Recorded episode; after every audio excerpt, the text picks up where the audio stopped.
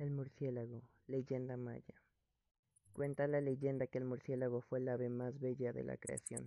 Este era tal y como lo conocemos hoy. Se llamaba Vicky Vela.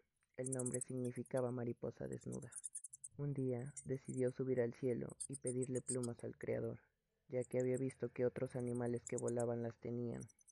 El Creador no tenía plumas, así que le recomendó bajar de nuevo a la tierra y pedir una pluma a cada ave. Así lo hizo el murciélago, eso sí, recurriendo solamente a las aves con plumas más hermosas y de más colores. Consciente de su belleza, volaba y volaba, mostrándole orgulloso a todos los pájaros que paraban su vuelo para admirarle.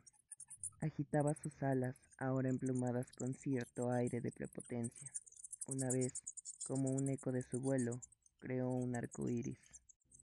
Era entonces tan orgulloso que la soberbia lo transformó en un ser ofensivo con las demás aves.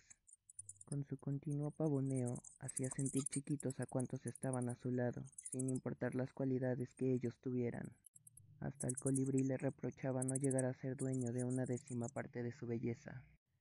Cuando el creador vio que el murciélago no se contentaba con disfrutar de sus nuevas plumas, sino que las usaba para humillar a los demás, le pidió que subiera al cielo, donde también se pavoneó y aleteó feliz. Aleteó y aleteó mientras sus plumas se desprendían una a una. Durante todo ese día llovieron plumas del cielo, y desde entonces el murciélago ha permanecido desnudo.